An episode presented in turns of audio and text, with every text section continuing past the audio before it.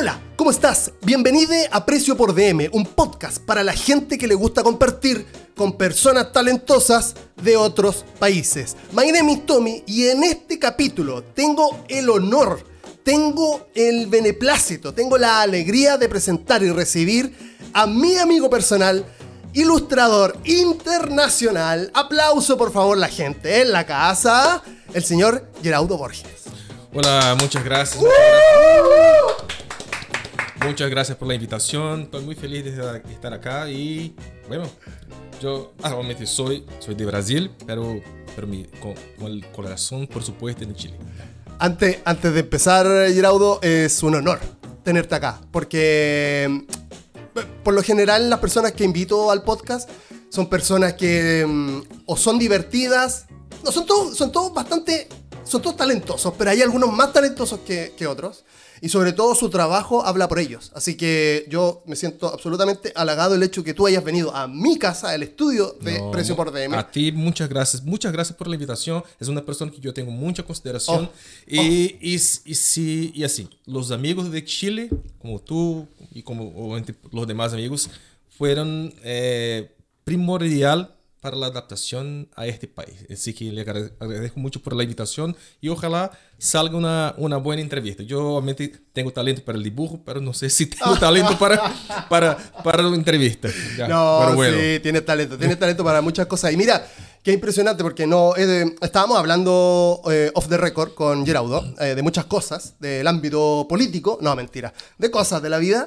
Y, y antes de, de, de hablar y lo primero que él dice, en relación a lo primero que él dice, eh, la adaptación a Chile. Yo te quiero preguntar, lo primero que te quiero preguntar, ah, y quiero decir, esto no es una entrevista, esto es una conversación. Por supuesto. Perfecto. Este, tampoco te estaba retando. Esto era solo como que te estaba retando. Okay, no te estaba retando. Sí, caché. Eh, te, te quería hacer una pregunta, porque a mí me llama mucho la atención una decisión que tomaste tú en tu vida de nacer en Brasil, bueno, eso no lo decidiste tú, más bien tu papá, pero, pero, pero sí tomaste la decisión de salir de Brasil y venir a Chile. Sí. ¿Qué hace un dibujante como tú en un país como este? Bueno, el tema, el tema que en general la gente sale de, de un lugar para otro porque el lugar original está malo.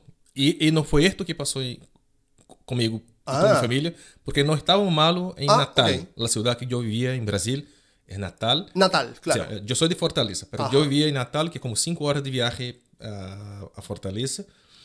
Pero no estaba mal, estaba bien. Pero hay una palabra que para mí es muy importante, para mí y mi familia, que es la palabra desafío.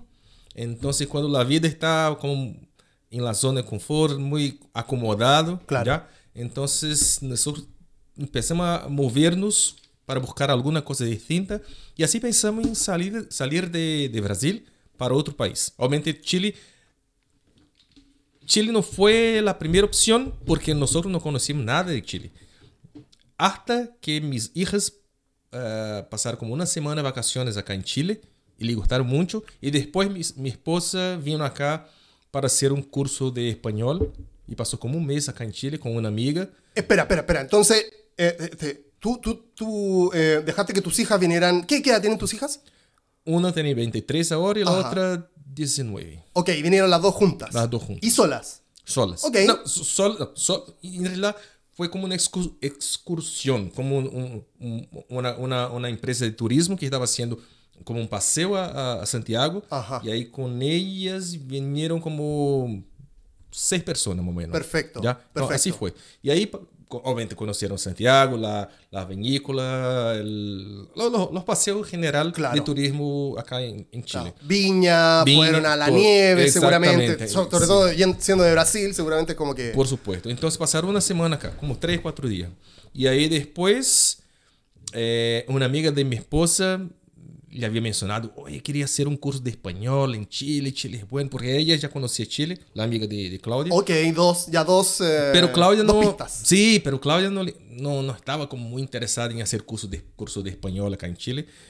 Pero también no quería contrariar a mi, su amiga y dijo, sí, bueno, pero no, no, no, no la pescaba con esto.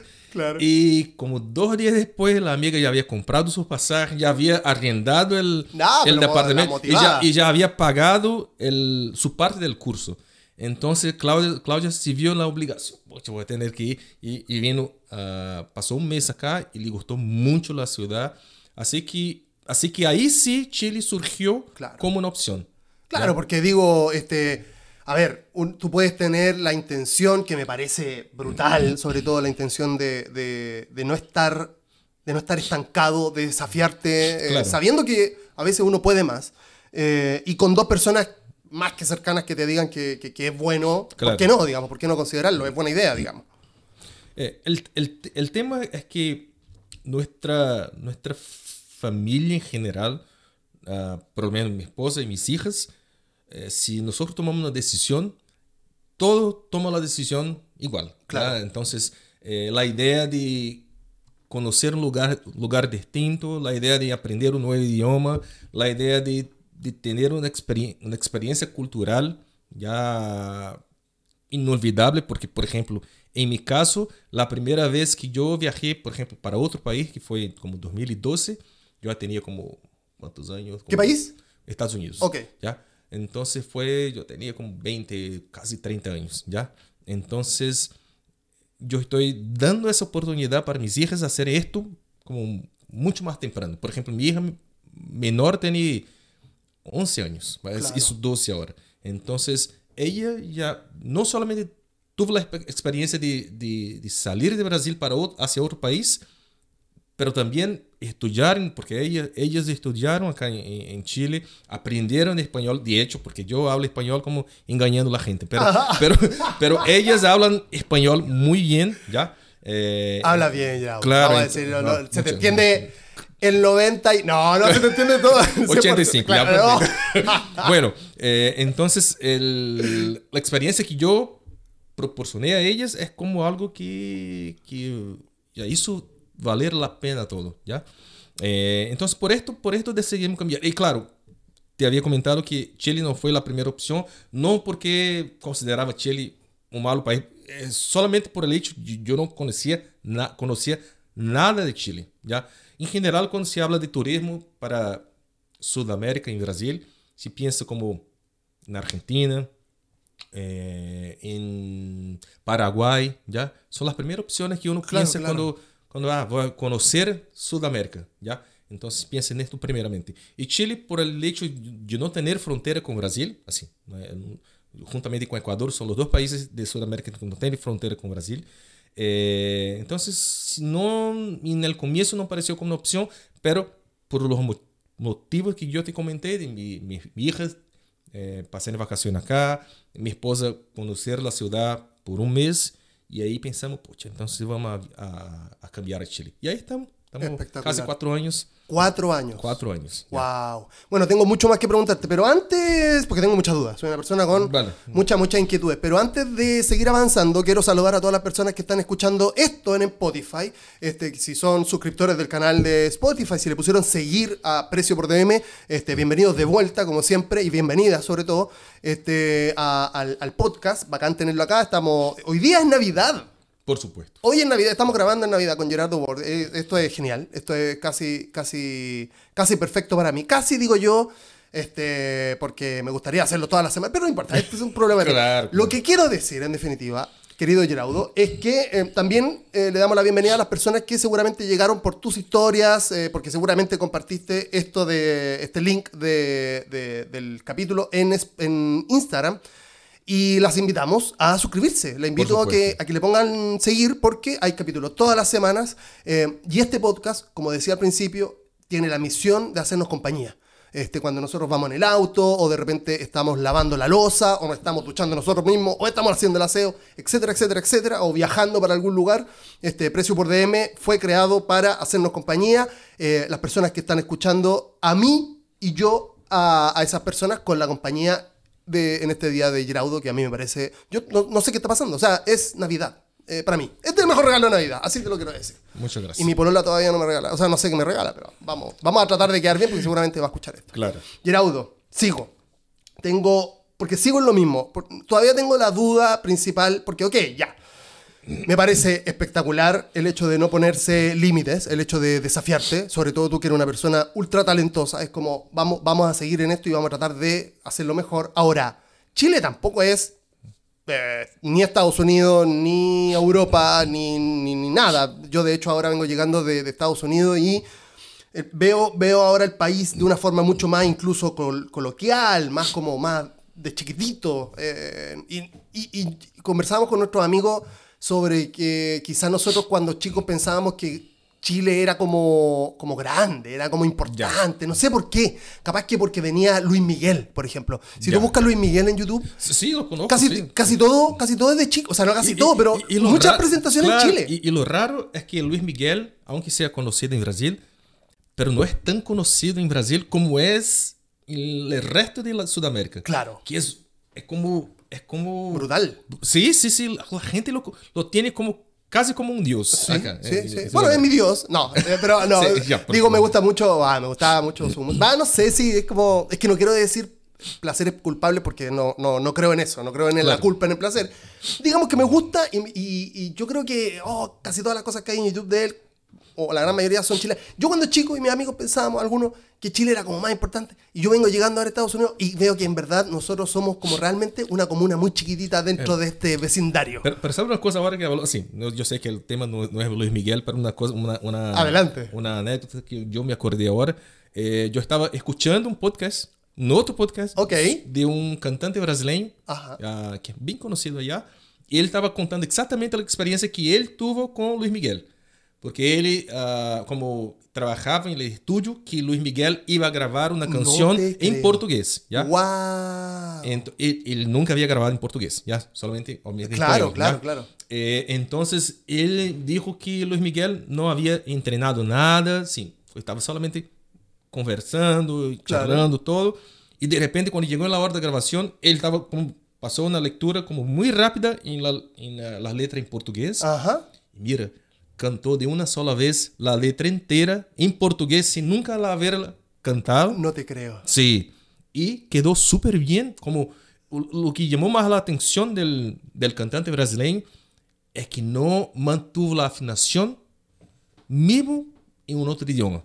Claro. Sí, quedó perfecta, ¿ya? Mira. Entonces, la, y, y, y por, eso, por eso él al final dijo que Luis Miguel era uno de los mejores cantantes que había escuchado en su vida entera. Seguro. No, no, no. Si eso, yo creo que, claro, hay, hay, dos, hay dos ideas de Luis Miguel. Una que es un gran artista y eso no se puede negar. No se puede negar. es como, es innegable. El donde vaya y haga lo que haga, ahora incluso se está como, no reinventando, pero está haciendo como un showman ahora más ya no es como el cantante que era, que era, era joven, por supuesto. Entonces él ahora está haciendo como presentaciones más para otro público y, él está como tratando de cambiar un poco el sentido de sus propias canciones.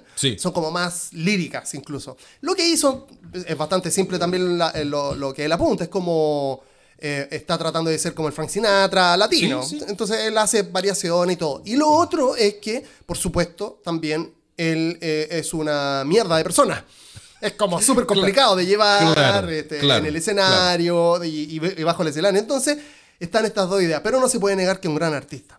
Em, y no me parece raro lo que tú me cuentas. Pero yo, con lo anterior, con toda esa vuelta que me di, que me encanta darme vueltas para llegar a un punto, era, eh, digo, porque Chile, si tampoco es importante, no es un país como, digo ya, capaz que dentro de su neoliberalismo eh, brutal, Chile sea una buena, como, una buena plaza para decir, bueno, voy a ir a trabajar bueno, puede ser, sí, hay oportunidad y todo eso, pero tampoco es como, no sé, yo, yo no, si yo estuviera fuera de Chile, no pensaría en Chile para venir.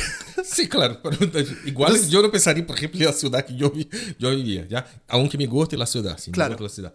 Bueno, eh, el tema de Chile fue exactamente por la explicación que yo te di. Así, el, nosotros no, no conocíamos a ningún país, ningún país, y el primer país de Sudamérica que conocimos fue Chile. No yo, así, mi esposa y mis hijas. Entonces, como para ellas Chile le pareció, le pareció bien, así, le gustó el clima de la ciudad, la, la, atmósfera de la ciudad y todo. Entonces fue, y, y, mi trabajo en particular, porque así, eh, hay dos situaciones. Si yo vengo a Chile en búsqueda de trabajo, de repente no sería la, no elegiría Chile, ¿ya? No sé. Uh, no, no piensas que está faltando sí, ningún respeto, porque claro, eso es sí, idea, pues, claro, o sea, ¿ya? Así, no, no, porque en realidad... Uh, te voy a explicar por qué. Porque uh -huh. el tema que, por ejemplo, yo no conocía, yo en particular no conocía, no conocía nada de Chile, ni nadie, no hablaba español.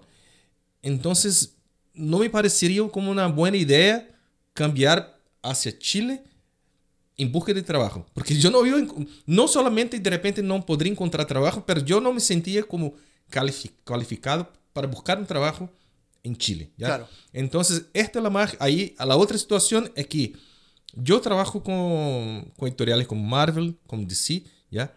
Y, y, trabajo por internet. O sea, yo dibujo, envío todo por internet, por correo. Y desde por... hace tiempo, ¿no? Y, sí, Antes sí, porque, 15 porque años ahora, trabajando. Claro, claro. O sea, ahora estamos como inmersos todos y todas en mayor y menor medida en el teletrabajo. Yo, por ejemplo, por no había trabajado nunca desde la casa. Jamás. Eh, casi 12 años trabajando, nunca. Y claro, por, es raro. Por, por, eso sí. Aunque yo entiendo, obviamente, que la pandemia fue una cosa muy complicada y está siendo muy complicada porque, aunque la, mucha gente no, no, lo cree, pero la pandemia no terminó, no ha terminado. Exacto. ¿ya? No ha terminado.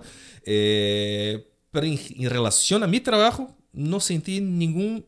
En el principio sentí el impacto porque, por ejemplo, solo para que sepan, eh, cuando empezó la pandemia, yo estaba con un trabajo con Marvel y, y obviamente con, con, todo lo que pasó, las editoriales empezaron a cortar lo, las revistas, ¿ya? Y Marvel cortó como dos tercios de lo, todo lo que estaba sacando. Presupuesto, en definitiva. Por, sí, sí. Por, Producción. Eh, sí, pero, pero, pero ¿por qué? Porque, por ejemplo, las comic shops, que es donde se venden, la, venden las revistas, y tal, con Claro. puertas, puertas cerradas. La- las empresas que hacían la distribución también cerraron las puertas. Claro. Entonces no se había razón para se publicar tantas revistas como se estaba publicando. Eso en el primer momento. Y lamentablemente mi, la revista que yo estaba haciendo para Marvel estaba en los dos tercios que, la, que cortaron. Que fue exactamente Morbius. ¿ya? Yo estaba haciendo una, una revista de Morbius, terminé una edición entera y hasta hoy no se publicó. Oh. Hasta hoy yo, yo quería, por ejemplo, compartir las páginas porque me gustó, me gusta, me gusta mucho el trabajo que yo hice con Morbius, pero no lo puedo publicar Claro. ni en redes sociales porque Marvel no lo publicó hasta hoy. Wow. Y seguramente, por la, como la cosa está caminando, no se va a publicar también. Seguro. Entonces se quedó como una historia perdida. ¿ya? Eh, entonces el tema de yo necesitar eh, solamente una conexión con Internet me permite trabajar de- desde cualquier parte del mundo. Entonces yo podría trabajar, seguir trabajando desde Brasil, como estaba haciendo, pero podría trabajar desde Chile. Y ahí la situación que nosotros teníamos era más distinta de, de los demás migrantes que, ven- que vienen acá a Chile en búsqueda de En busca de un oportunidad, de un trabajo. Y, y, y, y una cosa que nosotros sentimos mucho acá en Chile fue regularizar la situación de, del RUT, de, de, de la documentación, todo. Es muy complicado. ¿Es complicado? Es un, así, es complicado cuando uno quiere, por ejemplo, en mi caso, yo necesitaba, por ejemplo, recibir mi pago eh, de Estados Unidos, pero sin la documentación, sin tener una cuenta en banco de Chile, Claro. era mucho más complicado porque yo tenía que recibir la plata de, desde Brasil y los impuestos que yo pagaba para traer la plata Ah, de Brasil é, pucha, muy, é, é mucha tarifa, mucho impuesto.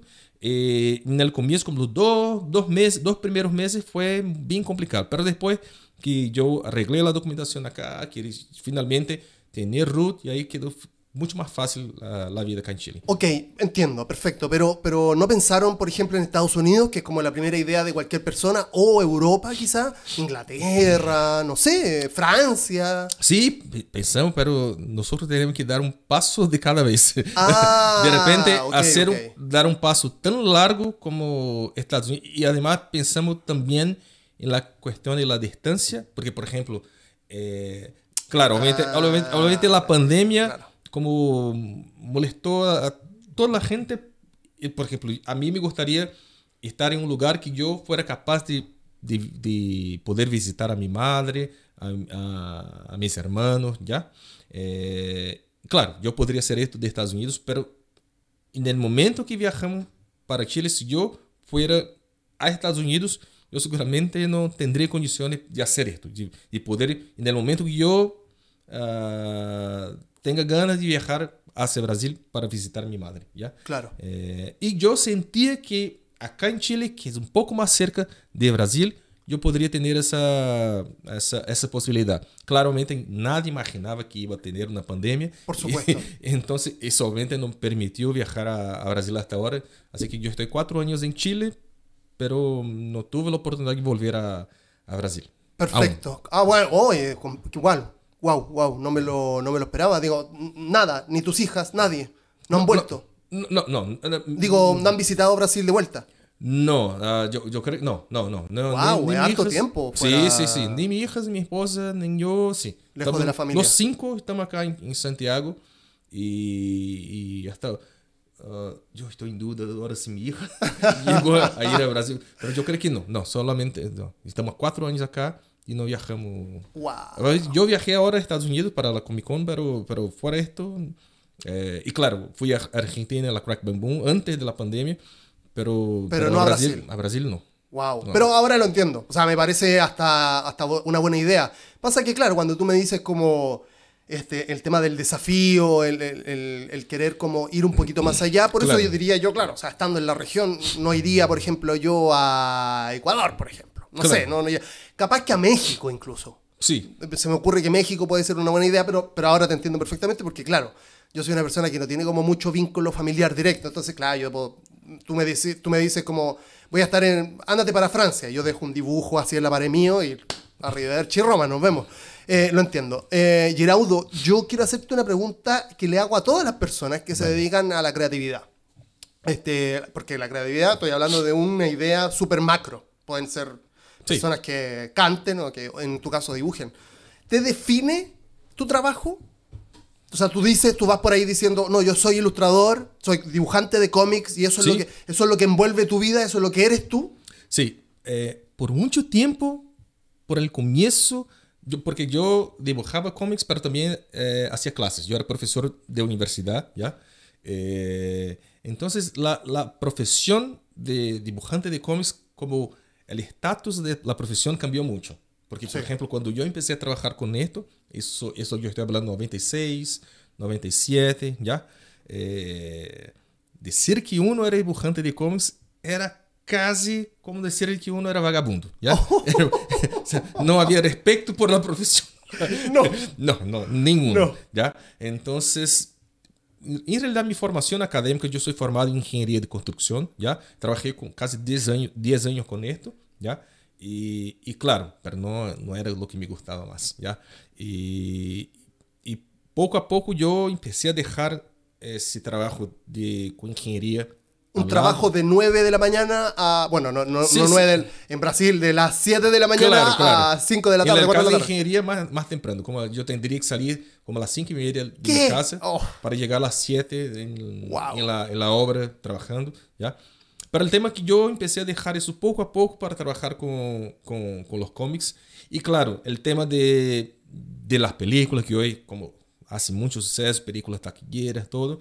eh, entonces la gente empezó a ver, la gente, cuando yo hablo de la gente, la gente en general, no los que le gustan los cómics, es obviamente esta gente que le gusta los cómics y gusta la cultura pop, tiene siempre respeto por nosotros, Por pero, para las demás personas que no viven este mundo, ahí sí, con las películas, las series de tele, los games, todo, ahí sí, ahí sí empezó a, te- a- a tener un respeto porque lamentablemente la gente solo, solo empieza a respetar una, una profesión cuando se ve que hay movimentación de dinero. Es cuando Claro. sí, sí, ¿ya?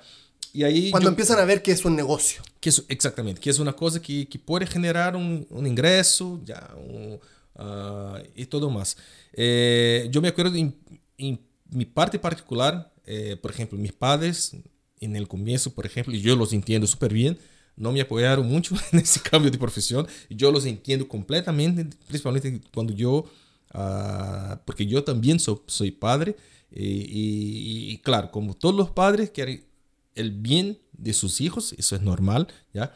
Y claro, mis padres no, no miraban que el cambio de salir de un ingeniero para con, con dibujante de cómics no sería nada bueno. ¿Y, no, ¿Y tú no apoyarías a, tu, a tus hijas, por ejemplo, ahora? No, si no, lo, de- yo- si lo no, yo- no, en realidad yo apoyo a mis hijas a cualquier cosa. Ah, ok, Cual- ok, Cualquier ok. cosa, ¿ya? Yo, yo estoy, No, estoy perdón, como- es que eh, hay- muchos futbolistas que dicen, no, yo no, yo no le diría a mi hijo que fuera futbolista, por ejemplo. No, yo lo he escuchado muchas veces. muchas ya, veces. O músico, no, no, no, yo no. Eh, que, yo- que, que estudie algo y después que, ¿cachai? É, yo, yo, yo, lo que yo pienso es que, es que uno no puede perder, si quiere hacer alguna cosa, porque es muy malo, por ejemplo, uno querer una cosa y quedarse con, con, esta, Oh. con este pensamiento, "Poxa, ¿será que voy a hacer? ¿Será que, será que yo log- lograría alcanzar esto?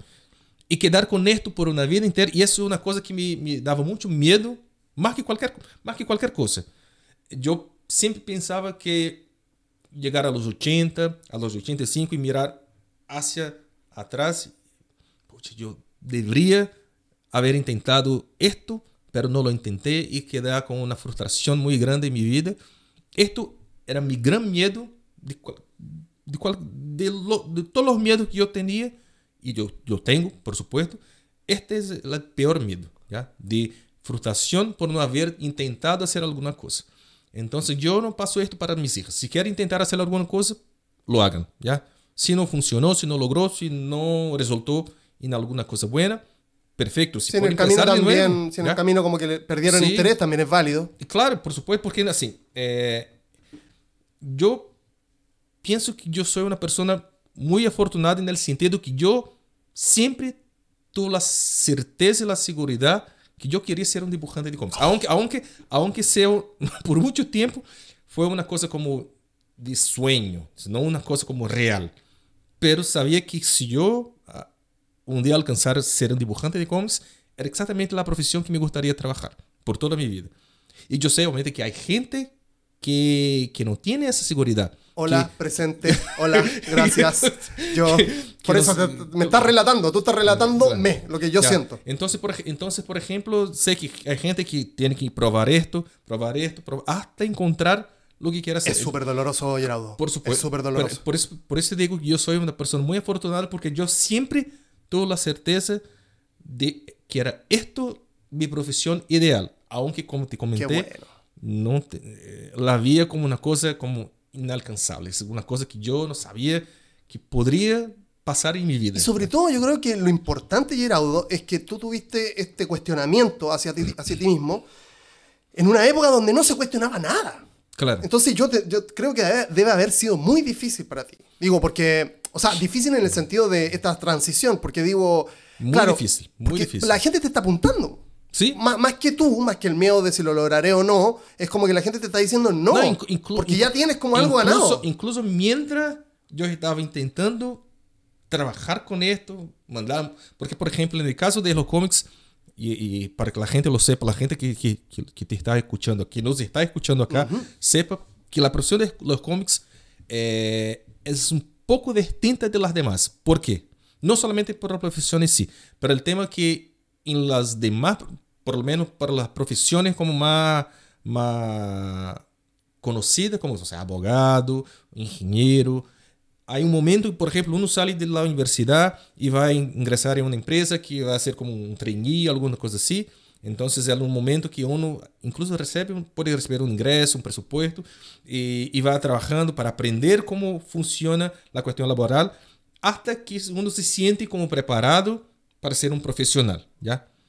Pero lamentablemente el mundo de los cómics no hay el momento trainee, ¿ya? O u- usted es un profesional o no lo es. Claro. Entonces, ese momento que uno tiene que aprender el labor, la forma como se hace el trabajo, es un momento difícil porque es un momento que no hay ingreso, no hay dinero, Claro. es solamente trabajar, practicar, trabajar la narrativa, trabajar las páginas, hasta que uno ya esté con una condición profesional que puede postular a una empresa. Entonces, ese momento es el momento difícil porque en general la gente no entiende que usted no está como jugando de dibujar. Claro. Yo estoy Profesionalizándolo. practicando mi dibujo para que pueda llegar a un nivel más profesional. ¿ya? Y en ese periodo que yo estaba haciendo esto, que yo no estaba trabajando todavía, era el momento que, por ejemplo, había presión, por ejemplo, para, eu para hacer un concurso para, eh, como funcionario público, trabajar en la, en la cuestión pública. Y es muy complicado porque cuando tiene esa presión, cuando tiene el dinero que necesito pagar las cuentas, claro. Y, y, por otro lado, no, no, no, no, quiero desistir de lo que estoy haciendo. Entonces, este conjunto hay que tener mucha paciencia, mucho esfuerzo y mucha certeza de, de lo que quieres hacer. Por otro lado, esto, esto, este camino como de mucha dificultad, cada vez más me daba la seguridad que era esto que yo quería hacer. A, a veces cuando uno tiene un camino muy fácil y, y, logra con alcanzar lo que quiere alcanzar de una forma muy fácil, de repente no da valor sí, ya, sí, como, como, debería dar. ¿ya? Entonces yo tengo mi profesión, valoro mucho mi profesión porque el camino para llegar acá no fue y no es fácil. ¿ya? Claro, claro. Entonces por eso tengo, tengo esa estima muy grande por, por trabajar con los cómics, que es lo que más me gusta en mi vida. Claro, qué, wow, qué maravilla escuchar eso. Eh, se parece un poco también como a los músicos en el sentido de... Sí. Este, un, yo tengo una amiga que, que, está como en la industria de la música y, y, alguna vez la escuché decir, tú tienes que tener una banda o estar como practicando la música, estando en la música, más o menos como 10 años como para que el año 11 llegar quizás Así. a que algo pueda pasar. Eh, um, y me parece que el dibujo también es un poco de sí. eso. Es como mucha, mucho hacer sin que nadie vea o sin que tenga mucha repercusión. Y ya después. Te voy a, a te dar un, un, hecho concreto. ¿ya? Uh -huh. eh, un dado concreto. Eh, por ejemplo, yo las primeras veces que yo empecé a hacer muestra, como preparar muestras para presentar a las editoriales, lo que no quiere decir que yo estaba consiguiendo trabajo con esto, fue como 1997. ¿ya? Wow, okay. Yo estaba en séptimo de primaria, por ya, así decirlo. Yo estaba, yo, estaba, yo estaba en la universidad en ese momento. Okay. Estaba, hace tres años que yo estaba, estaba en la ingeniería. Eh, y yo solo conseguí trabajo, el primer trabajo que yo conseguí con Estados Unidos fue exactamente con una editorial llamada Top Call, con un personaje llamado Darkness, 2007. Diez años, años después. después. ¿ya? Obviamente, en ese, período yo trabajaba con dibujo, pero no con Estados Unidos, que era, que era exactamente mi objetivo personal. Y ahí me tomó como 10 años. Uh, de, claro, no fueron como 10 años, como 10 años. Yo tuve un momento que yo desistí y después volví, pero el tema que fueron, lo, el, cuando yo comencé hasta conseguir la primera oportunidad de trabajo, 10 años. ¡Wow! Entonces, este, me encanta este podcast porque siempre quedo como, como que cuando llevo estas preguntas, de por ejemplo, te define y todo eso, al final igual me rebotan. Lo que tú me estás diciendo es como casi, digo, a mí no, no yo no estoy ni siquiera cerca de tu posición, espero estarlo en algún momento, eh, sí, claro. de, de, de, consagración más que nada, y de definición sobre todo, eh, porque es que cuando uno hace algo, cuando crea algo, está esa estúpido, ese estúpido miedo de decir, no, ya lo dejo, ya, sí, ya. Que no es malo a veces tampoco, no creo claro. que, no, no, no, es una, a ver, yo digo estúpido porque a veces es eh, algo que es una mala decisión, uno no debería dejar cierta cosa, porque sí estoy de acuerdo con que uno a veces tiene que ser lo suficientemente adulto como para decir, esto ya no me gusta, no claro. lo voy a seguir haciendo, claro. por más que sea con mis amigos, por más que sea con, con mi polola, con mi, mi novia, mi novio, lo que sea, o mismo un trabajo que te da una zona de confort, plata, por ejemplo, estoy hablando de un trabajo formal, en este caso la ingeniería claro. para ti,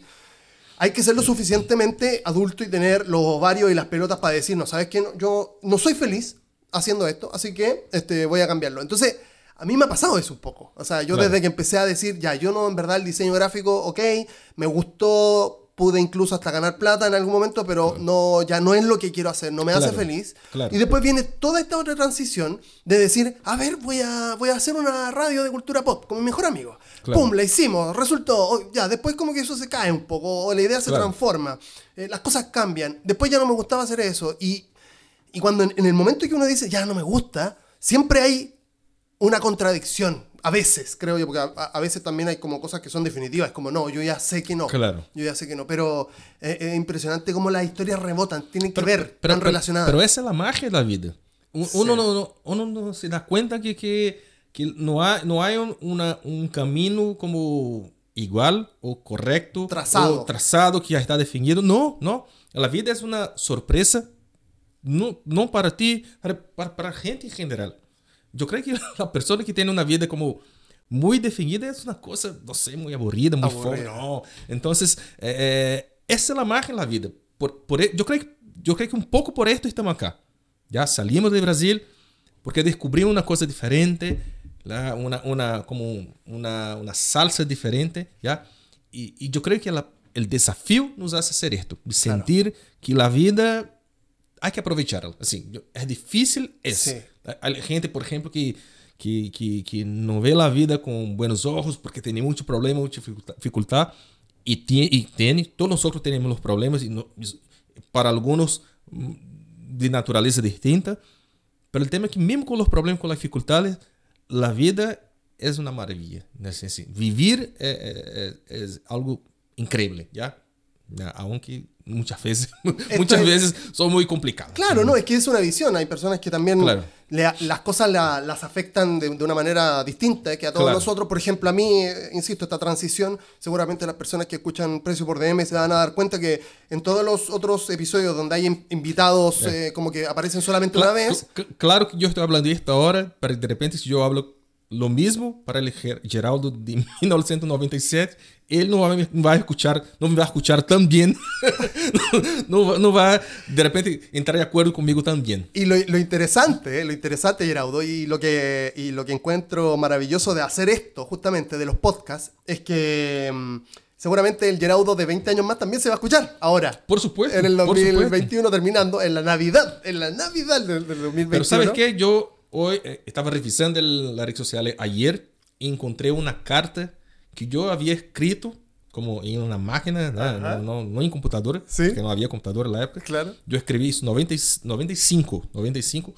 Eu havia postulado como uma muestra a uma agência, a única agência de Brasil que hacía a puente com o mercado americano. Havia muitos, muitos dibujantes que estavam recém começando com essa agência, incluso, por exemplo, Mike Deodato, e nessa época estava eh, recém começando com Marvel, já? e havia outros dibujantes também muito conhecidos. Entonces yo escribí una carta uh, y, y, en esa carta, la forma como yo la escribí, yo parecía tener como 60 años, porque fue tan formal, tan formal. Formal, sí, formal. súper formal. Y obviamente añadí como unas muestras. Y yo me acordé de esa carta. Y en esa época, 95, es una cosa que yo pensaba que era una tontería ser dibujante de cómics, ¿ya? Entonces, entonces fue muy gracioso ver esa carta como ayer, ya claro, claro. como un viaje al pasado. Seguro. Y bueno, nuevamente estamos haciendo, estamos haciendo, por eso me gustan los podcasts porque estamos, estamos conversando relajados, pero además estamos haciendo una línea en el 2021 y diciendo, bueno, acá estamos eh, afortunadamente sanos y contando lo que, lo que te había pasado. Geraudo, tengo otra pregunta. Vale. Porque el, tú dijiste que en 97 empezaste formalmente a dedicarte, por así decirlo, como sea, digamos, en estos ratos libres seguramente, ya dejando la ingeniería, o por lo menos no dejándola, sino que estaba ahí en tercer año de ingeniería, estudiándola todavía. Sí. Porque no ejerciste, ¿o sí? No, 10 años trabajé con, ah, trabajé con ingeniería. Tú saliste de ingeniería el 98. 98. 98 y yo trabajé con esto, con ingeniería, en algún momento hasta 2005, 2006. Wow. Sí. Claramente. Un puesto en una empresa, salario mensual, contrato. Sí, con esto. Oh. Claramente. já al final já já trabalhava como freelancer em engenharia, fazendo projetos, claro. alguma coisa e menos, já à medida, à medida que eu conseguia trabalhar com, com os cómics, eu trabalhava muito menos com engenharia, solamente para pagar, pagar, pagar la, las cuentas más, más inmediatas, ¿ya? Eh, pero sí, pero yo trabajé con, con, con, con empleo, con, con, con todo, eh, por casi 10 años. Perfecto.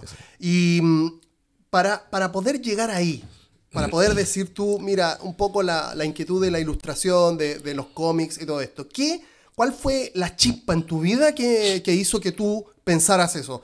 Este, alguna, ¿Alguna hecho cuando chico, cuando eras niño, alguien o, o, tú mismo porque veías la televisión y veías los superhéroes? Mira, yo creo que, yo creo que de repente, así, siempre me gustó los cómics porque yo los leía desde niño, así, entonces el tema de ser fan de cómics fue como desde siempre. No me acuerdo ahora exactamente qué año o cuántos años yo tenía cuando yo empecé a... Pero me gustaba dibujar, me gustaba leer libros, ¿ya? Y claro, más adelante fue que yo entré en contacto con los cómics, ¿ya? Que junta lo mejor los dos. Mejor la ilustración, mejor de la literatura, La formando, claro. formando una nueva, un nuevo lenguaje que, lo- que los, los cómics. Mucha gente tiene la idea que los cómics es como, es como una, una, un fragmento de la literatura, pero no lo es. Cómics es un, un- un lenguaje distinto, como el cinema, como Claro. la animación y otras cosas más. Bueno, entonces, pero yo creo que la primera vez que yo pensé que podría resultar en algo fue exactamente 96 más o menos cuando salió la una noticia de que había un curso de enseñar a hacer cómics en, en mi ciudad, Fortaleza. Espera, espera, ¿el 96? 96. O sea, en, en segundo año de ingeniería.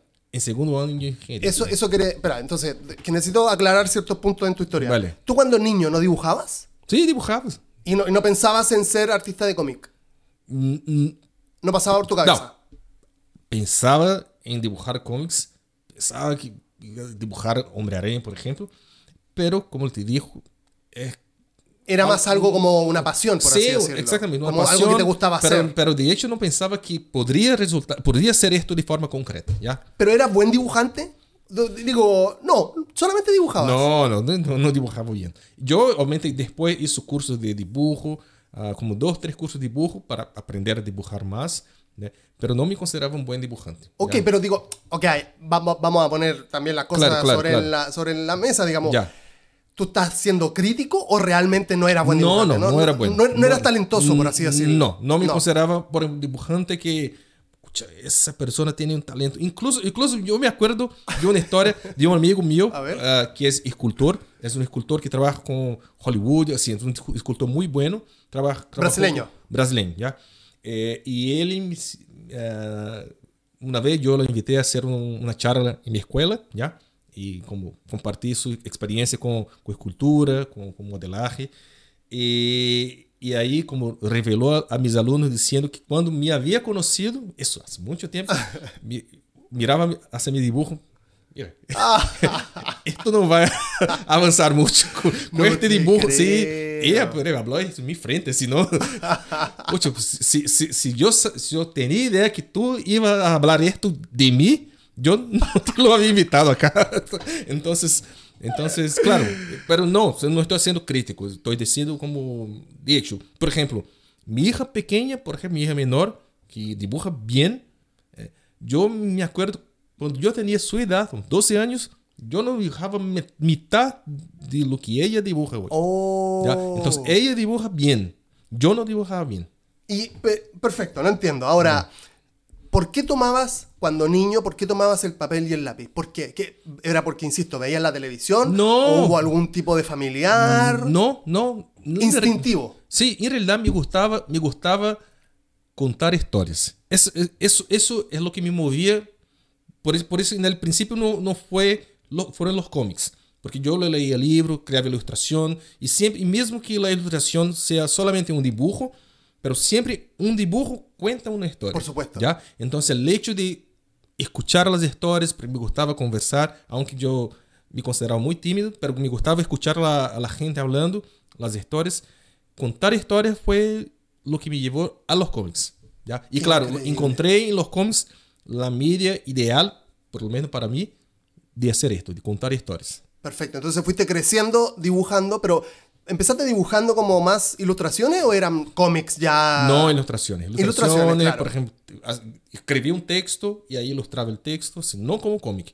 Y más adelante, ahí sí, cuando em- empecé a... Yo no, no sé decirte cuál, cuál el primer cómic que yo leí cuando, cuando niño, pero seguramente sería un, un cómic de Disney, que era muy Sí, popular en la claro, época, claro, claro. o Mónica, que es un cómic muy conocido en Brasil. Ah, ok, ¿ya? ese no lo ubico. Es, es muy, muy conocido. Es como, es como, es como el creador de Mónica es como Disney Estados Unidos, pero Wow. para Brasil, ¿ya? Es muy, es, yo creo que el único, el único creador de cómic que consiguió ah, crear un imperio ah, de cómics en Brasil. Wow. Ele é muito conhecido. Assim, é muito conhecido, por exemplo, há produtos em los supermercados com, com, com, com, com essa marca. Incluso agora, por exemplo, está salindo a segunda película do personagem. Película, assim, película taquillera, que, que, que resultou muito bem. Então, ele tem es como un condorito. Es No, como, digo- sí, es co- exactamente. Ah, ¿es como cómico? Co- sí, es como cómico, exactamente. como Ah. cómico. Es una es Mónica y su pandilla, ¿ya? Wow. Entonces, Mónica y, su- y sus amigos que, que viven en un barrio de, imagino, un bairro, un barrio genérico de São Paulo. Claro. ejemplo. Pero muy buen, así. Entonces, seguramente fue o Disney o Mónica, el primer cómic que yo lo leí. Y, y ahí como me movía a criar personajes, criar situaciones.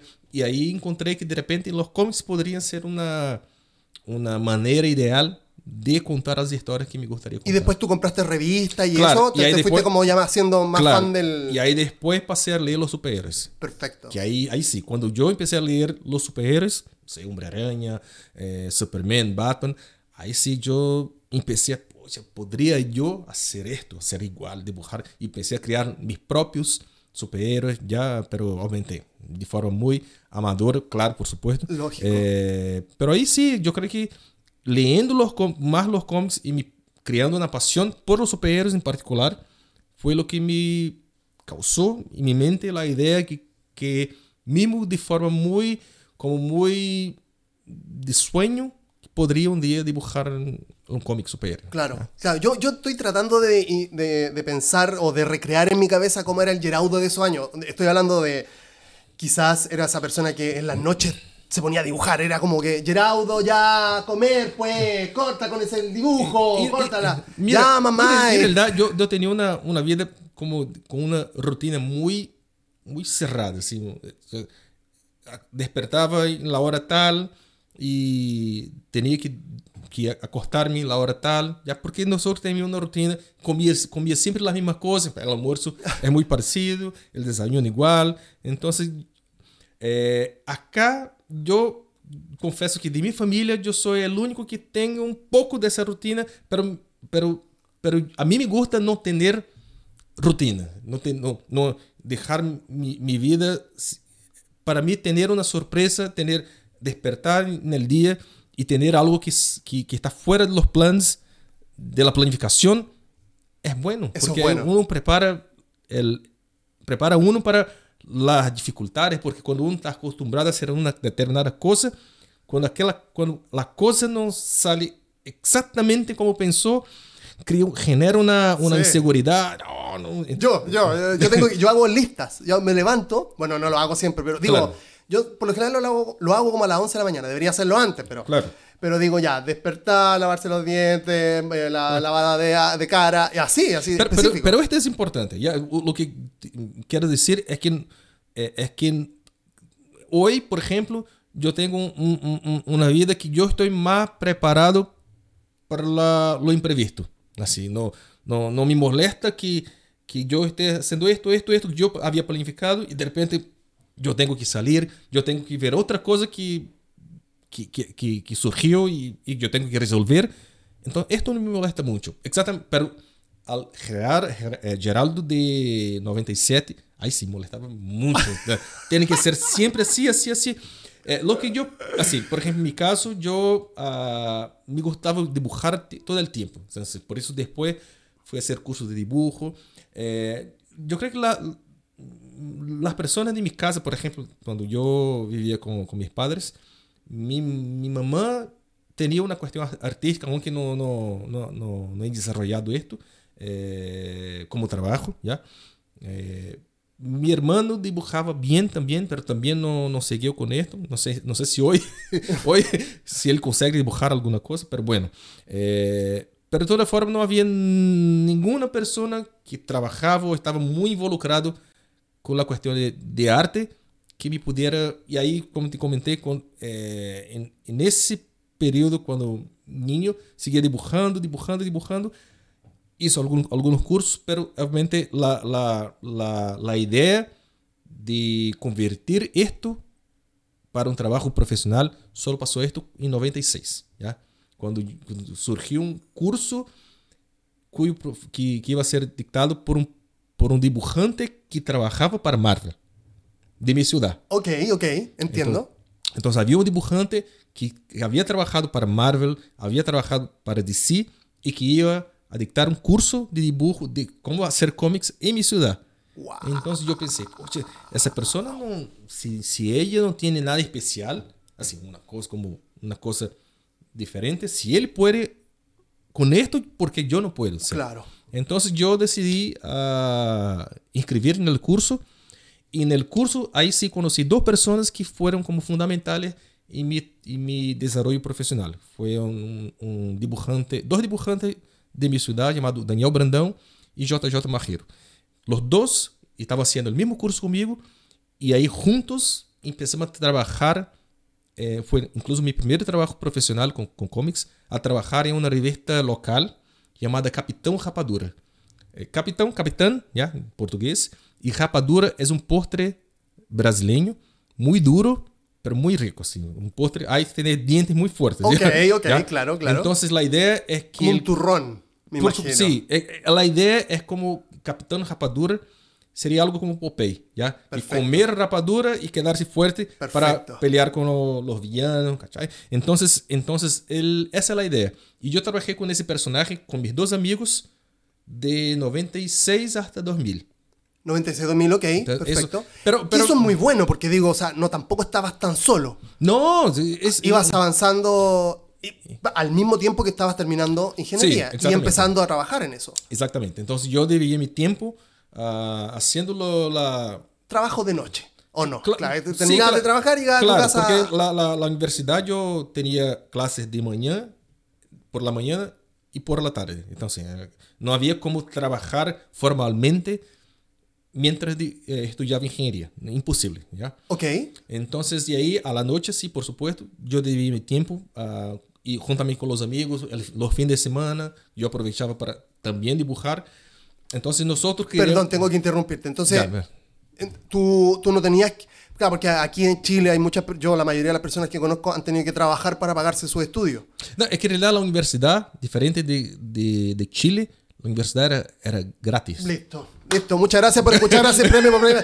Ahí, pero, pero te das cuenta de por qué es importante. ¿Por qué la gente patalea en este país? Tú seguramente ahora lo Claro. viste, lo viviste Sí, por en primera mano. Por supuesto. Y ¿No te yo, parece? yo creo muy justo lo que ustedes viven acá en el sentido de, de la educación. La educación, por ejemplo, en Brasil, nosotros tenemos una, una injusticia en la educación básica. Porque en realidad hay educación básica gratis, hay en Brasil. Pero es muy complicado. Es muy ¿ya? complicado. muy complicado porque en- en- como la educación eh, pública de Brasil no es tan buena, ¿ya? La gente llega con una serie de cuestiones, pro- serie de problemas cuando llegan a la universidad. Cuando llegan, ¿ya? Porque en, re- en realidad la universidad es pública, ¿ya? Y gratis, pero el tema es que los cupos ah, en general quedan con la gente que estudió en escuela privada por toda su Claro, vida claro. que tiene Sí, porque la, la- la universidad no es... es, es la Eh, uni- yo eh, cuando... Y, a- y ahí lo, lo bueno es que los últimos eh, los años de cuando, por ejemplo, no voy a hacer una cuestión política pero por ejemplo, la época que Lula ah, asumió la presidencia de Brasil, creó una, una, de cotas, ¿ya? Para poder dar oportunidad a la gente que, que viene de escuela pública para ingresar a la universidad, la gente, los negros, por ejemplo, que, que, que en general son la población que, que tiene más dificultad de acceso a la universidad. Entonces, estas personas simplemente empezaron, por cuenta de, de la política y cot- cuotas, empezaron a ingresar a la universidad. Wow. Eso es bueno, porque en realidad eh, solo se veía un tipo de gente en la universidad. Claro. ¿ya? Y de repente... Los que tuvieron mejor mi- educación mi- primaria. Mi vecino que tenía, por ejemplo, una persona que, que no sé, que, que, que vivía una, en, una población que tenía más dificultad, de repente estaba estudiando eh, en la universidad, haciendo un curso bueno, porque eso le permitía como cambiar su, su situación de vida y de sus padres, que, en general tenían una profesión como más humilde, que- con, con, con- un ingreso más, más, más tema que... eh, eh, y acá en Chile, lamentablemente, eh, la universidad es muy cara, que no permite... La, y, si, si la gente consegue una situación de ingresar a la universidad, queda con una deuda que, que por años, ¿cuándo puede pagar? Porque en realidad hay gente que no, no alcanza a pagar la, la deuda. ¿ya? Totalmente real. Yo conozco personas de, que van a llegar ahora a los 40 Este, y todavía están pagando deudas de hace 20 años. De los Exactamente. 20. Bueno, una, por eso yo, el- mi, mi reacción, la que, la que acaban de escuchar, es por eso mismo, es porque Por eso yo no trabajaba, porque Claro. la universidad era gratuita. era ¿verdad? gratuita. Perfecto, entonces, retomando el tema, estabas con estas dos personas y estaban trabajando en, esa, en, esa, en ese proyecto de este superhéroe local Claro, local. Y te pagaban por eso. Sí, me pagaron por esto. Pero, y eso es bueno porque yo ah, podría, obviamente no podría mantener una casa, por ejemplo, pero obviamente en la época yo era soltero, si no, no tenía como responsabilidades, entre Claro. comillas, ¿ya? Porque vivía en la casa de mis padres. Pero era un dinero que yo podría, no sé, salir, eh, hacer mis cosas, no dar, traba dar trabajo a mis padres, ¿ya? Entonces me sentí muy bien con esto. Y yo estaba haciendo esto dibujando cómics Wow. cosas que yo jamás pensaría. Yo haría gratis, ese cómics yo dibujaría gratis, sin, sin, sin- y de repente yo veía la situación que yo estaba haciendo lo que más me gustaba y me estaban pagando por esto. Wow. Eso es genial. Y ahí, juntamente con, con los dos, nosotros no solamente estábamos trabajando con, con el personaje local, pero también decidimos crear un- una, una escuela, ¿ya? Y es una pretensión muy grande porque ¿cómo yo iba a crear una escuela si yo no sabía dibujar cómics? Si yo no tenía experiencia con los cómics. Claro, claro. Pero con esa pretensión, ahí decidimos crear una escuela de cómics en mi ciudad. Y, y lo bueno es que hoy, en el día de hoy, hay muchos dibujantes que salieron de esa escuela. Dibujantes muy buenos que son profesionales. ¿En serio? Que hoy trabajo. Y a, y a mí- Perdón, ¿este- ¿esta escuela vive todavía? no, no. ¿O no, eso- la ah, ya escuela- fue un proyecto. Fue un proyecto Vale. desde 97 hasta 2000. Ok, la escuela ok. vivió. Y, y hoy, por ejemplo, hoy, ah, uno de los amigos, sí, ese mi amigo, Daniel Brandão, él sí tiene una escuela en Brasil que funciona hasta hoy. Y es una excelente escuela de, de- de mi ciudad. Entonces, pero la, la escuela original no. La escuela original eh, fue desde el 97 hasta 2000 cuando llegamos a un punto de que tenemos que hacer una decisión. Me acuerdo que tú habías comentado que hay momentos que tenemos que decidir si vamos a seguir con una cosa o no. Claro. Ese momento fue 2000. ¿Por qué?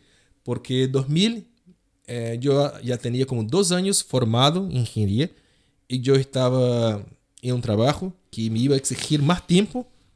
Entonces yo tenía que decidir que si iba a quedarme con el trabajo formal con ingeniería o iba a hacer una apuesta con la escuela, cosa que no iba a resultar muy bien, porque mi otro amigo, por ejemplo, estaba como ya preparando su vida para viajar a Estados Unidos porque iba a hacer un curso en Joe Kubert School. ¿no? Wow. Entonces, otro, como un salto muy grande a su, su trabajo. ah, entonces, iba a quedar dos, tres años en Joe Kubert School para estudiar allá. Claro.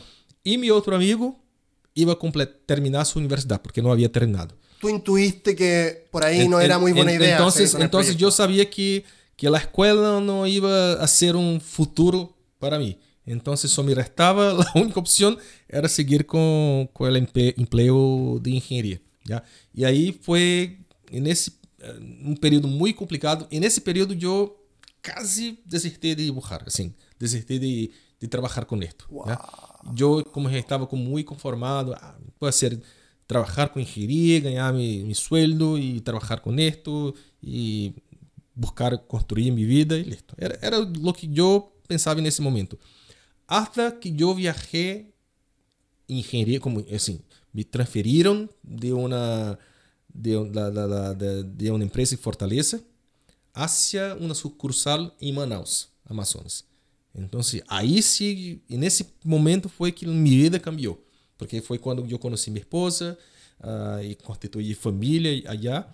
Eh, e, e nesse período em Manaus, quando eu passei do- dois anos em Manaus, volvi a Fortaleza e aí eu volvi com a certeza que eu queria ser dibujante de cómics. Tú, claro, trabajar. Claro, porque probaste lo que era ser ingeniero. Claro. O sea, como bueno, ya, ok. Ya, eh, voy a un no- no es- proyecto. no voy a- es lo que quiero Y hacer. no era lo que quería. No, Qué no, increíble. no yo insisto, yo, yo tengo un, un- como un concepto cuando hablo de esto. Trato de, de- de- de ponerlo como una imagen. Yo creo que para saber cuál es el sabor de helado preferido de cada quien, hay que probarlos todos. Por o, o por lo menos la- una mayoría para poder decir, mira, no, este es mi favorito. Claro. Ahora, yo, yo envidio, y así, con, con- lamentablemente, yo no creo que la palabra envidia en ningún momento sea algo positivo. Es como Sí. matar, ¿no? Nadie mata, no hay matar bueno, Claro. ¿cachai? para ser sincero, totalmente sincero contigo y con las personas que nos están escuchando, este, yo siento envidia de esas personas que dicen, no, yo soy músico. Soy músico. Yo nací con. Mi papá era músico, así que me pasó una guitarra y yo toco el piano y la trompeta. Y soy feliz. Gano quizás como 100 mil pesos mensuales, pero soy feliz. Eso es lo que me gusta hacer. O quizás una persona que de repente hace artesanía. Yo, no, yo no podría ver ahí como, no sé, no, no hay nada ahí que me interese. Este, sin embargo, esa persona me dice, hey, yo amo eso. No, no. Y yo creo que es absolutamente un, un, ámbito que no se puede ni siquiera, o sea, no se, yo no tendría la patudez para discutirlo, porque no se puede. Pero, pero ¿sabes qué? Es que, es que, es que en general uh, la gente tiene una noción de que el suceso, de que el éxito de una tiene que ser solamente con determinados trabajos. Usted solo va a ser respetado, solo va a tener éxito profesional si usted fuera un abogado o un médico, ¿ya? E lamentavelmente meus dois irmãos são exatamente isso. Um é advogado, outro é médico. Então a comparação é muito... Oh. E são dois buenos advogados, um, uma boa médica, já. Então a comparação comigo, que aí era como, não sei como habla aqui em Chile, pero la, la oveja, não sei como... La oveja negra. La oveja negra da família, já. Que era o único que saiu da profissão normal para ser dibujante de cómics, uma profissão que não é normal para muita gente. Eh, então foi... Uh, pero eu imagino que que hay que, hay que, hay, hay como tener éxito en cualquier profesión.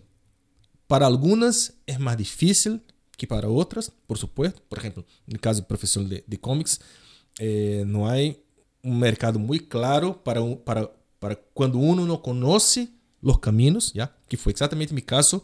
Em 96, 97, eu queria ser dibujante de cómics, mas não sabia, não falava inglês, não sabia a quem buscar uh, por informação ou como apresentar meu trabalho, não sabia nada disso. ¿ya? Pero el tema que hoje, principalmente, eu sei que, que é possível, uno, se uno quer de hecho fazer qualquer coisa, mesmo uma profissão que seja muito como eu vi, por exemplo, eu estava vendo el, estava viendo el documental de Will Smith, ahora que salió en Netflix. Ajá. Muy bueno, yo recomiendo a, a ustedes que están escuchando acá. Perfecto. E havia um, um, um uma pessoa, uh, um tipo que estava guiando Will Smith por los vulcanes. Ele tipo era cego. E não necessitava, assim, ele estava, ele, porque os outros sentidos que tinha, o ouvido, a nariz, ele sentia coisas que tanto Will Smith como a outra pessoa que estava acompanhando não lo sentiam. Y eso, eso no soy yo que, que, que, que entendí viendo el documental. El, el, otro tipo que estaba con un, un equipo estaba sintiendo una, una, vibración que ninguno de ellos sentía, solamente el wow. ciego sentía y, y, y, y, él solo sentía porque la prueba del, del equipo, que estaba notando alguna cosa claro, distinta. Una actividad. Entonces, entonces y, y el, el el, eh, essa pessoa que, que, que, não, que, não, que, não, não, que cego, eh, dijo que quando veía, porque assim, ele perdeu a visão ah, como por conta de uma enfermidade, já, aí perdeu a visão como gradativamente, eh, e ele disse que ele, quando tinha a visão, não seria capaz de lo que hace hoje. Claro. E solamente depois que perdeu a visão, por um muito tempo de negação, que, ah, perdi minha vida, não vai ser mais nada, cuando se dio cuenta que la vida había que seguir y hoy trabaja solamente con esto, sea exploración en lugares como más complicados, ¿ya? Y él, incluso Will Smith habló un negocio que me, habló una cosa que me llamó mucho la atención, de que por mucho tiempo, por muchas veces, cuando estaba haciendo el, el documental, se olvidaba que el tipo era ciego. Wow. Se, se olvidaba porque él se comportaba de una forma tan natural que depois esse, esse, esse. então então a isso me refiro é, quando um quer de hecho fazer alguma coisa é, não, não estou falando de uma forma romântica e assim é, e nem como de forma como como se fuera um coach assim como não não é certo já pero é. mira pero quieras que yeah. es pero esa es la es, verdad sí, porque entonces, lo estás diciendo tú y tú quién más que tú que eres una persona que eh, te destacas en tu en lo que haces está, estás dando tu opinión. Eh, Exactamente. Tu, eh, así que lo haces. Yeah. A mí Pero, me inspiras cuando hablas. O sea. Pero, pero es exactamente lo, lo, que yo creo. Entonces, es difícil, es, pero es posible. Por eso yo, eso yo incentivo mucho a mis hijas a probar las cosas, quiere hacer alguna cosa. Si no funcionó, si no logró, bien, empieza de nuevo, ¿ya? Y, inténtalo hasta encontrar algo que te, que te haga bien, porque el dinero es bueno por algunos momentos, algunos momentos, ¿ya? Pero a, a medida que el tiempo va pasando, va, va, va pasando, el dinero no, no, no paga la, su bienestar. ¿ya? No da, perfecto. Déjamelo ahí, pero ahí, ahí. No lo voy, ni siquiera le voy a poner porque justamente estaba pensando en esta pregunta que es algo con lo cual yo sueño. O sea, yo sueño con lo que te voy a preguntar. Eh, yo de repente me pierdo en pensamiento, estoy con los ojos abiertos y estoy imaginando este, esta, esta, esta, escena. Esta escena es seguramente una, una, mesa, lápiz, papel. Puede ser de otra forma, pero digo, en, lo más, lo más romántico. Eh, firmando mi primer sueldo en, en, en, lo que yo quiero hacer realmente ahora. Tú lo viviste. Sí. ¿Cómo se sintió? Muy, muy Cuando te pagaron por dibujar.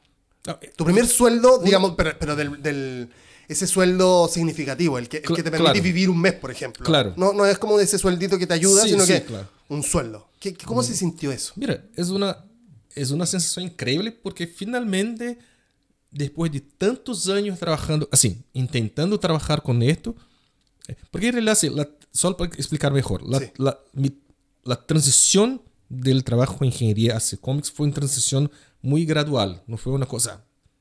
Hoy yo dormí como ingeniero, desperté en la mañana como dibujante. como dibujante. No, no, no fue así.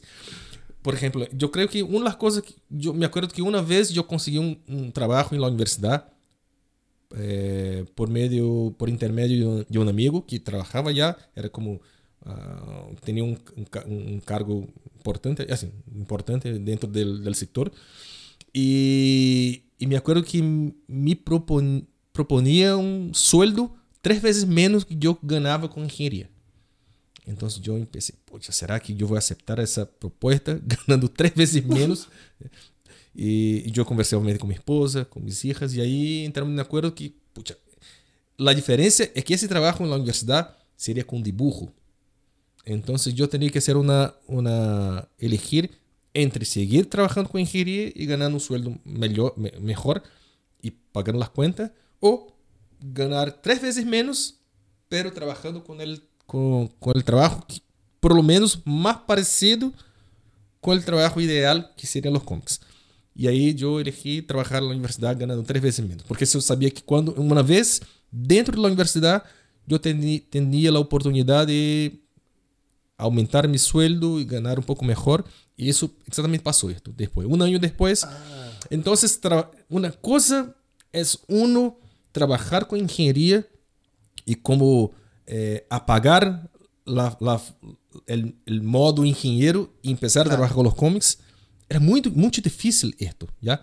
Era muy difícil porque el trabajo en ingeniería es, es una cosa completamente diferente del, claro. de los cómics. Entonces, no, tiene mucho de creativo, ¿o sí? No, no, no hay, hay, hay cosas creativas para generar soluciones para determinados problemas en, la, en una obra, por ejemplo. Claro. Pero realmente no es la misma cosa, no es, no es la misma creatividad de los cómics. Y con la universidad, trabajando con dibujo, yo sentía, por ejemplo, más fácil eh, apagar el modo Geraldo de la universidad y prender el modo dibujante de cómics, ¿ya? Entonces, mucho más fácil. Tanto es verdad que mi rutina de trabajo era muy complicada. Por ejemplo, yo trabajaba eh, en la universidad, eh, eso ya trabajando con Marvel sí, ¿ya? Llegó un momento que yo estaba trabajando en dos universidades, haciendo clases a la noche en una de las universidades y dibujando para sí, ¿ya? Yo trabajaba por la mañana desde las 8 a las 12 en una universidad. Claro. Salía, tomaba una micro para otra universidad que quedaba en el otro lado de la ciudad. Oh. A las 1, llegaba a las 1 hasta las 9 de la noche, trabajando, ilustrando lo, para enseñanza online. ¿ya? Ah, ok, ok, ok. Eso lo, Material yo, gráfico, digamos. Claro, entonces yo hacía dibujos y animación para, para, para esto. Perfecto. Y ahí a las 9 yo tendría que hacer, tenía que hacer clases para la misma universidad. Había un curso llamado Audio, Audiovisual y Nuevas Medias, ¿ya? yo hacía clases de animación, eh, desde las 9 hasta las, como un cuarto, un cuarto para las 11, ¿ya? Volvía a la casa, ahí encontraba con mis hijas, mi esposa, Claro. y ahí a la medianoche yo empezaba a trabajar con sí. Ia como hasta las 4, 3, 4, teniendo en cuenta que a las 8 debería estar en ¿Cuánto tiempo hiciste eso? Mira, yo tuve que abandonar uno de los trabajos. Claro. Porque yo tenía tres trabajos más de sí. Yo tuve que abandonar uno de los trabajos porque yo me enfermé una gripe, una, una simple gripe, Ajá. pero no me curaba. Oh, claro, Entonces yo, exactamente, yo vi, no, no, no solo estrés, es, es la cuestión física del cuerpo, no Claro. aguantar eh, quedarse... Estaba aceptado todo el día. Claro. Después estuviste El- el- estos mi salud donde- colapsó. sí, Claro, colapsó. claro, claro. Entonces yo decidí salir del trabajo la mañana. Yo como pedí disculpas, no, no voy a seguir con esto. Y ahí sí, seguí con los dos trabajos, más de sí, ahí sí yo conseguí encontrar una, una forma buena. Porque en realidad lo que pasaba es que con DC, aunque yo esté tra- ya estaba trabajando con, con, la, editor- con la editorial americana, pero yo no tenía la seguridad que todos los meses yo tendría un- una revista para dibujar. Claro, porque ahí es como Porque, por... porque yo son soy un proyectos freelancer. cortos, por claro, así decirlo, exactamente. claro. Entonces, dibujaba esa revista y claro, solamente la calidad de mi trabajo, el esfuerzo que yo hacía dibujando lo mejor que yo pudiera, es que me iba, entre comillas, a garantizar una edición siguiente. Pero en realidad, en el fondo, no tenía certeza que, que, que iba a seguir ah, con otra edición, ¿ya? Eh, entonces yo necesitaba, en aquel momento, de tener un trabajo extra o un trabajo principal que aí não tinha que preocupar-me. "Pucha, Será que uma re- vou ter uma revista para dibujar no- Claro. no, próximo mês? Por que não? Porque eu tinha um sueldo na, na universidade e tranquilamente dibujava à noite para si. E los fines de semana também. Porque se aumente a noite, eu não sei se vocês que nos estão escutando têm uma ideia de quanto tempo se toma para dibujar uma página, pero não é pouco, é como em geral se toma como 8 horas de dibujo, dibujo 8 a 10 horas de dibujo para dibujar uma sola página. Wow. Entonces, si, si hace la cuenta, por lo que te comenté ahora, sabe que yo no conseguí hacer una página por día. Claro. Que, es, que es el ideal. Claro, el ideal, claro, el dibujante, la persona, de repente nos está escuchando acá, que quiere ser dibujante de cómics, tiene que tener, una, tiene que tener una, una, un objetivo de que todo profesional de cómic tiene que hacer por lo menos una página al día. Una página. Una página al día, ¿ya? Con cómic o sin cómic. Exactamente. Tiene que hacer Tiene que hacerla porque tiene que hacerla. Claro, para cumplir, para cumplir los deadlines, ¿ya? Claro.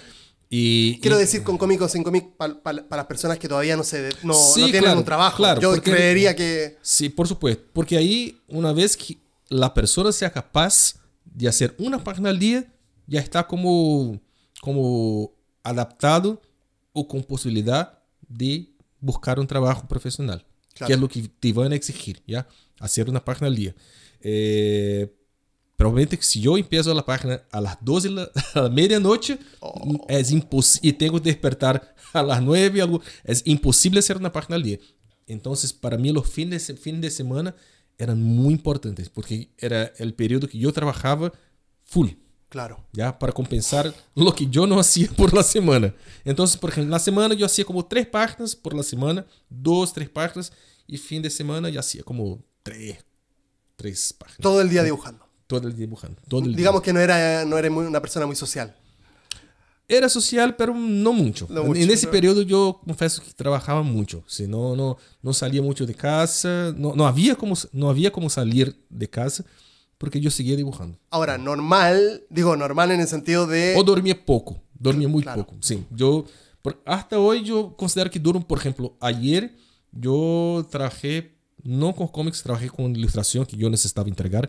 Eh, a las dos, dos y media de la madrugada, desperté a, la, a las nueve, ya estaba...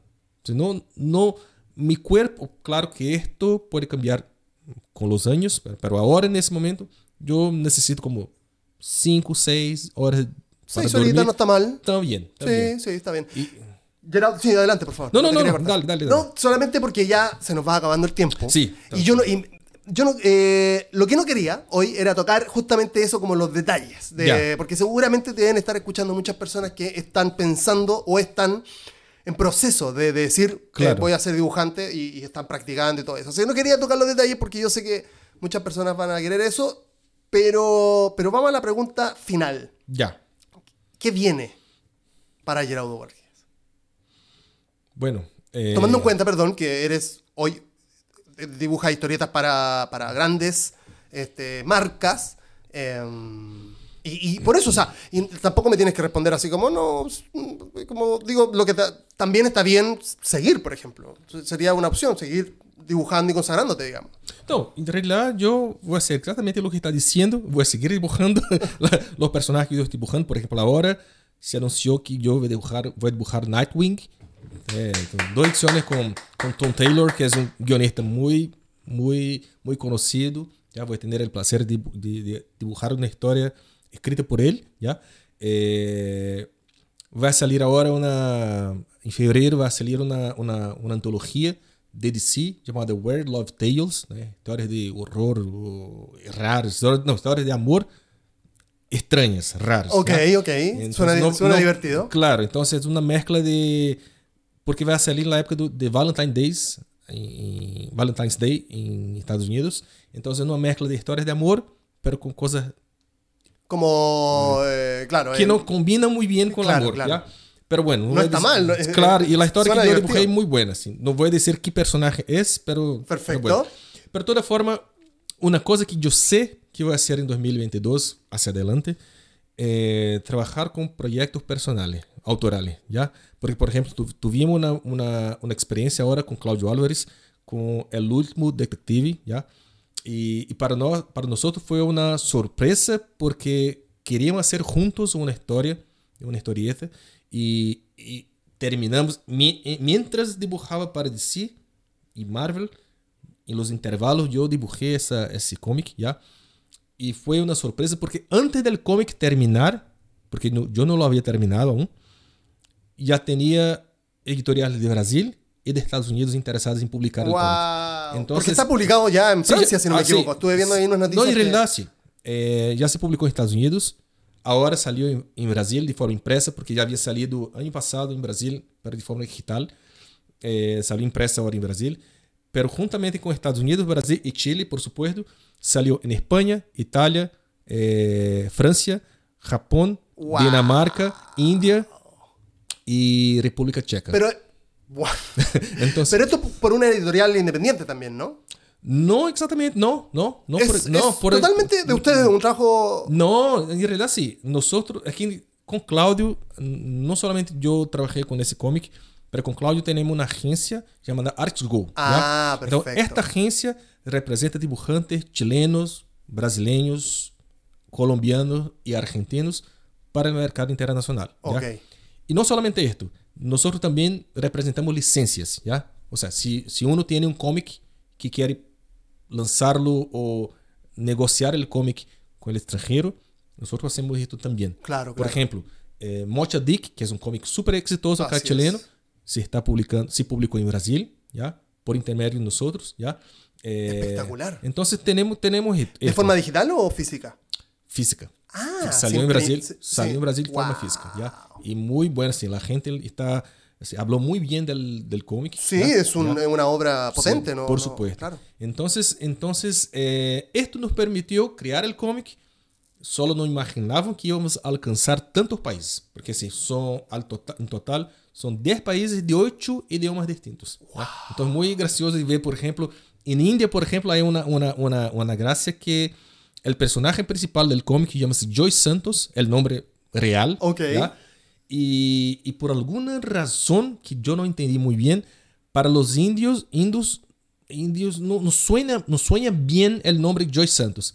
Así que cambiar el nombre del personaje para eh, Agente Roy de Sousa. Sousa.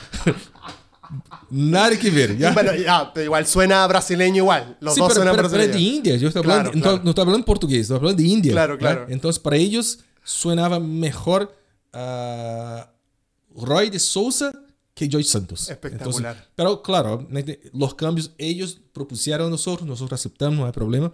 Eh, pero sí, es muy gracioso ver esa, esa, esa diferencia. Por ejemplo, hoy nosotros aprobamos la la portada, porque nos enviaron la portada de, de lo que va a salir en Francia. Entonces, nos mandaron la portada del cómic, lo, lo, la parte gráfica del, del cómic para aprobación. Entonces, esto es muy, muy, muy raro de, de ver un cómic que fue hecho acá en Chile con mucho esfuerzo y de repente llevar ese cómic a otras partes. Entonces, esto seguramente es una cosa que voy a hacer más ahora desde 2022. Además de dibujar. Exactamente, sí, voy a seguir dibujando. Ah, ah, porque te, digo, obviamente lo estás haciendo porque te interesa. Claro. O sea, es una, estás apoyando también a otros artistas, digamos. Sí, por supuesto. Y el, y el tema es que una, hay una cosa que yo escuché de, de un dibujante chileno que es muy conocido, que es Gabriel Rodríguez, Claro. que es el, el creador de Lock and Key. Y una cosa que él había hablado y me llamó, llamó mucho la atención es que después de los 40, según él, ya, según, él se dio cuenta que no alcanzaría a dibujar todo lo que le gustaría dibujar. No. Ya, ¿En sí. serio? Entonces él pensó, pucha, yo, yo tengo que elegir lo que quiero hacer porque simplemente no va a tener tiempo. Y de hecho, si un trabajo con los cómics, me gustaría dibujar para Marvel, dibujaría, dibujar para DC, hacer un proyecto autoral, pero si va a hacer una cuenta, va a ver que no es posible. Claro. Entonces, tiene que elegir los proyectos. Entonces, yo, yo quiero tener una situación que yo, hoy yo creo que, no voy a decir que estoy 100% así, pero hoy yo me encuentro en una situación que yo puedo decir, oye, esto yo quiero hacer, esto no, esto no, no voy a hacer, ¿ya?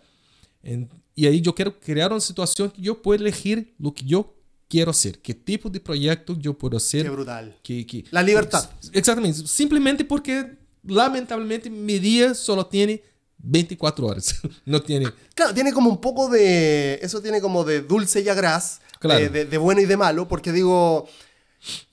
Todos años. Va, no todos, pero personalmente y, y un montón de personas, sin duda, eh, sueñan con esa libertad. Con, Claro. con el decir, yo voy a hacer lo que yo quiero hacer porque tengo ganas de hacerlo y no porque alguien me lo manda. Te, te voy a dar un ej- ejemplo que para mí fue un ejemplo personal porque es de un amigo. Eh, el dibujante brasileño Mike Deodato, ¿ya? Mike Deodato es un dibujante brasileño muy conocido de Marvel, trabajó, no sé, por 30 años con Marvel, ¿ya? Dibujó todos los personajes de la editorial y en determinado momento decidió salir de la editorial y él tenía un contrato de exclusividad, o sea, era una- tenía tranquilidad con Marvel Claro. solamente para hacer sus proyectos autorales. Entonces, hoy, hace como cuatro años que trabaja s- exclusivamente con proyectos autorales, Ok. ¿ya? Entonces, él creó una situación en su vida que él podría elegir quién en, su sana salud va a dejar de trabajar para Marvel, ¿ya? Con un contrato de exclusividad, un contrato que tenía un sueldo mensual, que tenía la seguridad que por lo menos en los tres años tendría trabajo Claro. para hacer una cosa que no Qué va a tener. brutal. Y, y ahí lo, lo- lo que me, me pasó es que, aunque uno tenga un trabajo regular, que tenga un empleo, que tenga un contrato de exclusividad, la vida sigue con la incertidumbre, incertidumbre ¿ya? de la vida. Sigue, claro. si- sigue con esto, ¿ya? Porque en realidad yo estoy trabajando con mi empleo, pero de repente mañana yo voy a morir. Y ahí todo cambia. O mañana pasa algo que todo cambia. Por ejemplo, en caso de Brasil, había personas que tenían una estabilidad de vida como increíble y de repente eh, en Brasil en los 90 pasó una cuestión económica, una decisión, una mala decisión del gobierno de Brasil, que la gente perdió todo porque eh, lo- la, la equipe, eh, la- el equipo económico de Brasil como, re- como tomó toda la inversión de los brasileños. Todo que Wow. estaba, la en los bancos, tomó, Bueno, un corralito como el de Argentina en el 2001. digamos. Exactamente. Entonces hubo gente que, su- que cometió suicidio. Wow. Mucha gente porque estaba con... er- La plata que el gobierno tomó era lo que garantizaba su, su, Su su futuro, estabilidad. su su estabilidad, claro. Entonces, de un momento a otro, no había estabilidad. Pero en realidad, no es que había estabilidad, es que la vida, hay una impermanencia en la vida. Entonces, como esa impermanencia hay, independientemente de yo estoy haciendo alguna cosa otra, si estoy con empleo o no estoy, entonces es mejor disfrutar la vida como ela es, haciendo lo que me gusta más. Entonces, eh, esto es mi decisión person fue mi decisión personal y es por lo menos lo que yo intento, intento hacer todos los días. Así, buscar disfrutar cada minuto, porque de hecho no sé lo que va a pasar mañana. Pero sé lo que va a ahora, mientras estamos conversando, ¿ya? Eh, y yo busco disfrutar ese momento que estamos conversando al máximo, ¿ya? Entonces, sí, así, obviamente, no estoy diciendo que uno no, no puede pensar en el futuro. Claro, hay que pensar en el futuro, pero no, no, no se puede olvidar de lo que está viviendo en el presente eh, como en cambio del, de un futuro, ¿ya? Entonces, así, así yo intento vivir. Todo tiene su final. Querido Geraudo, eh, eh, me hablaría siete horas contigo. Eh, me, siento en esa, en esa, en esas ganas y en esa libertad, pero hay que darle un formato a esto, hay que dejar que la gente también escuche otros podcasts. Este, antes de, de, cualquier otra cosa, yo invito a todas las personas que todavía no se han suscrito al canal de Spotify de Precio por DM a que lo hagan, porque yo me comprometo a que cuando termine este podcast, cuando yo le ponga detener grabación, voy a hacer todo lo políticamente posible para acercarme a Geraudo y decirle, Geraudo, tú podrías venir otro día, quizás más adelante en el futuro.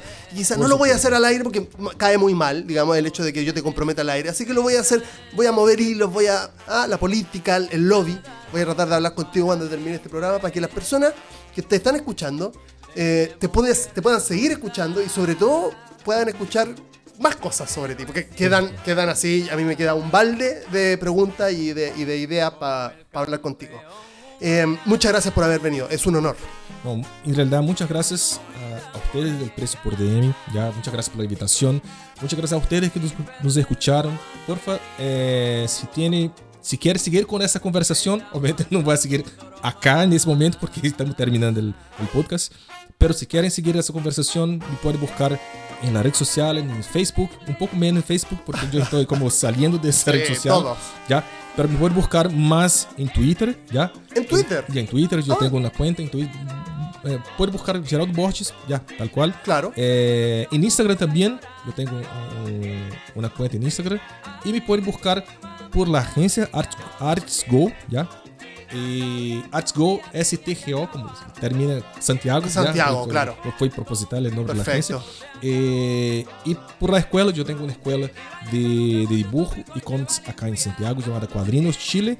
Así que también me pueden buscar en Twitter, no, en Instagram, en Cuadrinos Chile. ¿ya? Mira, de cualquier forma, esto va a estar, eh, todos esos links van a estar en, el, en un reel en la cuenta de Precio por DM en Instagram y además en la descripción de este capítulo en Spotify van a estar todos esos datos para que la gente pueda ir ahí y pueda contactarse contigo. Claro, estoy diciendo solamente eh, para que la gente no espere solamente la próxima invitación. Ya, yo voy a estar acá con un gusto. Quiero volver acá. Pero la gente no necesita esperar hasta allá, ¿ya? Así que los invito a seguir con la conversación en, en las redes sociales. ¿ya? Gerardo, me tienes que firmar. Él me regaló gentilmente el artbook del 2022, 2020. Eh, y estoy alucinado porque eh, seguramente él me lo va a firmar y yo voy a ser muy feliz. Por supuesto. Ya estoy con todo el material acá para firmar. Perfecto. Eh, muchas gracias a todas las personas que escucharon y llegaron a este, hasta este punto del, del podcast. espero tenerlo la próxima semana porque o creo que puedo tener un invitado o capaz que esté yo solo nuevamente porque como a mí me gusta tanto hablar que lo hago no, hay, problema. Es bueno. Es bueno que si hay alguien que hable, hay alguien que escucha. es muy bueno. No hay con, problema. Con esa frase para el bronce, para el oro, lo dejamos hasta acá. Muchas gracias, Gerardo. Un abrazo.